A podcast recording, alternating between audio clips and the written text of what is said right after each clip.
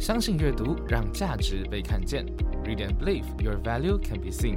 各位听众朋友们，大家好，欢迎收听相信阅读频道的特别节目《阅读之外的那点小事》。我是节目主持人饼干，一个自由流浪的阅读写作老师。那么今天呢，一样是我们的来宾采访环节。那同样的呢，也是要找到我们上个礼拜出现过的老姜来跟大家打个招呼吧。嘿，大家好，我是老姜。嗯，我们要来请他继续分享一下他对于古典诗歌阅读理解的看法。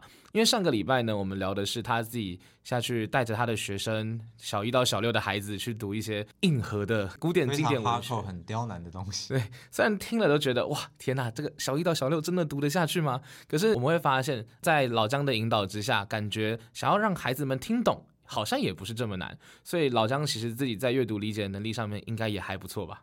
嗯，这个就交给其他人来评判。啊，OK OK，没关系。那。我们毕竟是一个聊阅读理解的节目，我这边刚好有几个问题跟你讨论讨论。嗯，其实呢，像诗歌里面啊，因为你说你很喜欢古典诗歌嘛，不知道你有没有发现过一个现象，就是古代诗人都有一个很奇怪的习惯，他们喜欢呢把自己当成那个在闺房里面。感到非常哀怨的妹子，你说角色扮演会是媚娘吗？啊，不是，不不是真的去做这样子的打扮，而是他们会在自己的作品，会在自己的诗歌里面，明明一个一个都是大老粗，可是他们写下来的却充满了细腻的小妹子的那种情感。哎，为什么会有这样的现象？你觉得？哦，事实上，这个东西我们普遍在中国传统里面会有一个专用的名词，叫做闺怨。对，没错，这就是我们今天想要跟大家小小聊一下的闺怨诗歌。是。那这个闺呢，其实就是大家常听到像闺房啊、大家闺秀，指女生的她们这个房间的闺这个字，然后怨就是埋怨的怨嘛。那为什么叫闺怨？其实就是在传述说女性可能在她们的生活环境里面遭遇到一些负面的、啊、悲伤的，嗯，然后并不如意的那些情况。什么事情会让在房间的女生感到难过呢？嗯，可能像是思念远方的爱人。呃，不是不是什么 Uber 一直不愿意从一楼爬六楼之类的吗？这太现代。你刚刚提到了哈，思念远方的爱人，这其实是在闺怨诗里面最容易出现的一种内容核心。嗯，是。可是如果只有这样子的话，我不觉得闺怨诗会红到现在，它背后应该有一些特殊的原因。哦，你是认为说，哎，这个东西假如只是。单纯的把事件描写下来，好像没有它的独特之处嘛？我们会相信，就是作者一定有他的感情跟描写细腻的地方。但这个东西，其实在宫体诗啊，或是其他描写女性情感的诗歌上面，我觉得会做得更完善一点。应该不会特别专门去拉一个叫做闺怨诗的赛道出来去做讨论。嗯，是。所以我猜。嗯，就像以前国文老师常讲的啊，就是我们在大学国文系修课的时候，或是以前国高中的时候学那些闺怨诗的时候，老师会多提一句说，这个闺怨诗背后呢，可能还有着作者对于君王的一种奉御存在。这个说法你应该也听过。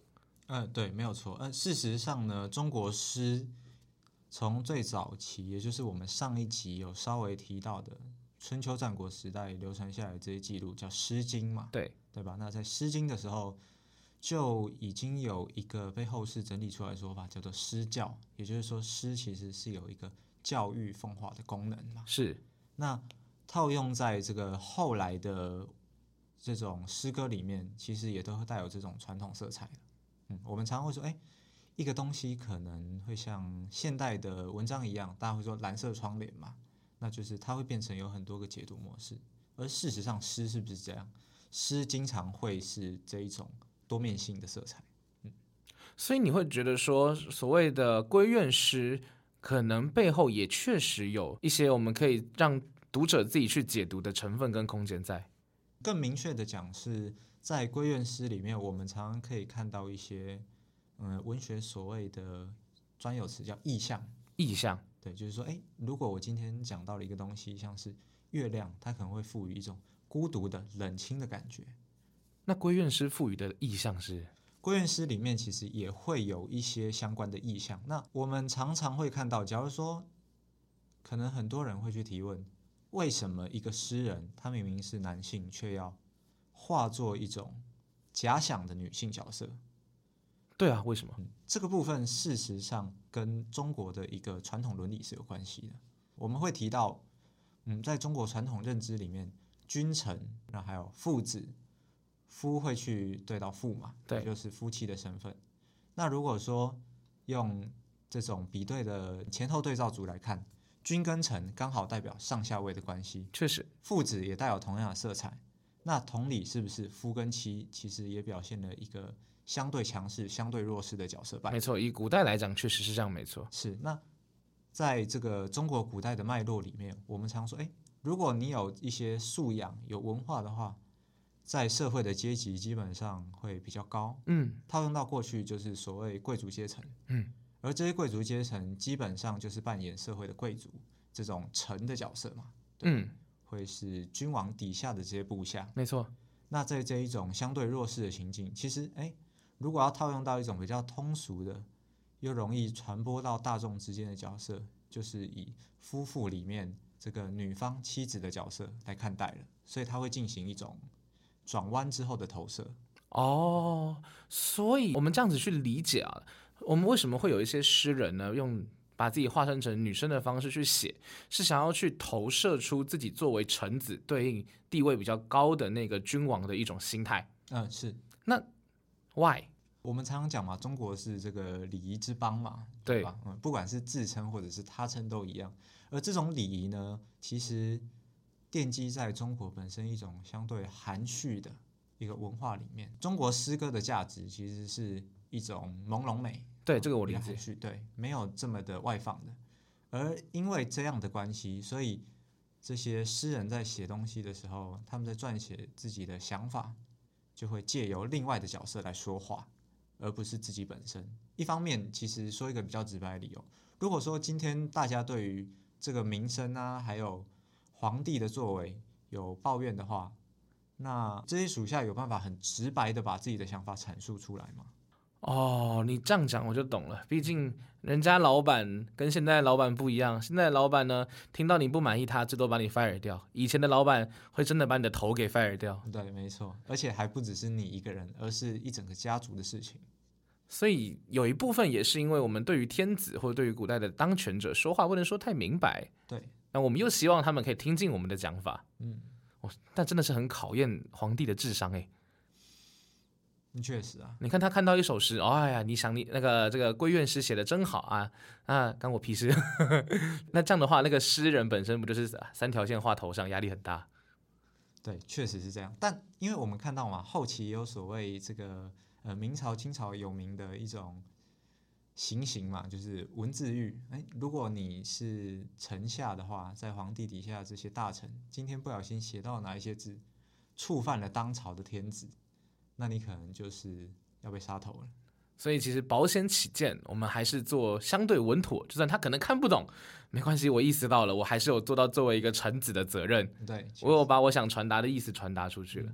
诶，可是这样话又说回来啊、那有没有一个可能性是，那些大文豪们可能就是真的是内心藏着一个黄花大闺女，就想要模仿女孩子的口吻，去思念自己不存在的那个男生的另外一半呢？或者说，其实他们存在男生的另一外另外一半，只是他们不好意思在那个年代讲出来之类的。嗯，我想或许也是有可能的，对吧？因为社会角色的变换，我们常说，哎，一个人如果在社会里面，他其实扮演了很多种角色，像是我们的饼干老师在这里是一位主持人的身份，那在家里可能就是一个兄长，或者又是兼有儿子的身份嘛，在外又是一个工作人身份，所以事实上在角色变换之间，如果说，哎，我今天要写一些事情的话，我作为一个诗人。难道他真的只有对着皇帝当朝的这个窗口嘛？他可能还有我们前面讲到诗的多面性，另外的一些想法，或者说就是非常单纯的，他只是想要让自己化为一个女性，用一种比较温柔婉约的角度去描写一些事情。那不得不说，以前的那些诗人，就每个个都有扮伪娘的潜力啊。那个写起来一个比一个还要像女孩子的内心活动。那这边其实我又有另外一个疑问，顺着这个产生啦，有所谓的男性诗人化身成女生女性的角度去写的闺怨诗，可是我好像很少看到男性诗人纯粹思念自己还在世的老婆的诗歌啊，悼亡诗很多，悼亡诗，可是还在世的老婆好像就比较少，怎么不怎么写情诗的啊？我蛮好奇的。哦，情诗的部分嘛，哇对啊，嗯，这个其实蛮有趣的。那我们就不得不讲到这个中国千年历史里面，基本上被大家认定为最浪漫的诗人，也是所谓的诗仙李白对，啊。那李白这个有趣的天才，他在世的时候也给自己的妻子写过蛮多诗啊，。真的哦。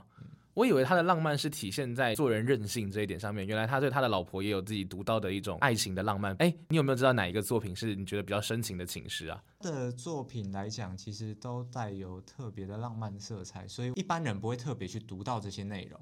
实际上，如果说是这种诗的话，其实李白写了很多关于老婆的东西，有一些是跟求道相关的啊，那有一些是单纯赠予，还有自己尝试去化为女性的角色。所以他其实虽然是对自己老婆的那一种思念，或是写给老婆的那种浪漫的情诗，但却会把自己再度化成女性的角度去写，那、那也是有的，那也是有的。古代诗人是不帮自己 cosplay 一下，写不了其他立场的诗歌，是不是这么特别？应该说这个东西流传到后代，它也形成了一个大的传统了。啊、所以很多人在学习的时候，无形中浸染了这种文化，那他们下笔的状况也都会伴随这种效应。它已经变成一种类似的文学习惯或是文学笔法了。它成为一种中华的写意的。那你自己有没有写过归院诗啊？哦，是我当然是有尝试过的。哦，真的哦、那你觉得自己在进入女孩子内心角色这件事情的难度到底高不高？其实它并不是特别容易吧，但换个角度，我们也可以这样想：哎，如果我今天写了一个归院诗，那他的动作可能很粗鲁，好了，或者是非常的放浪随意，他可以是归院诗吗？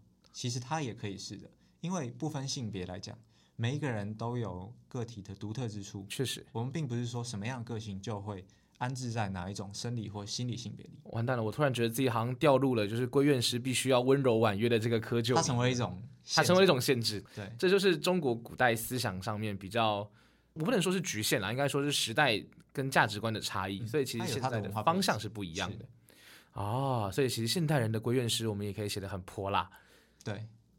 这样听起来倒是蛮有趣的。改改天有机会的话，我真的想真想看看你有没有办法分享一两首你的闺怨诗大作。你是说泼辣？我想看泼辣版本的哎。那应该要回家快点写一下了。OK OK OK，好，那今天呢，我们对于古典诗歌的一些阅读理解的探讨，其实大概到这边就要做一个收尾了。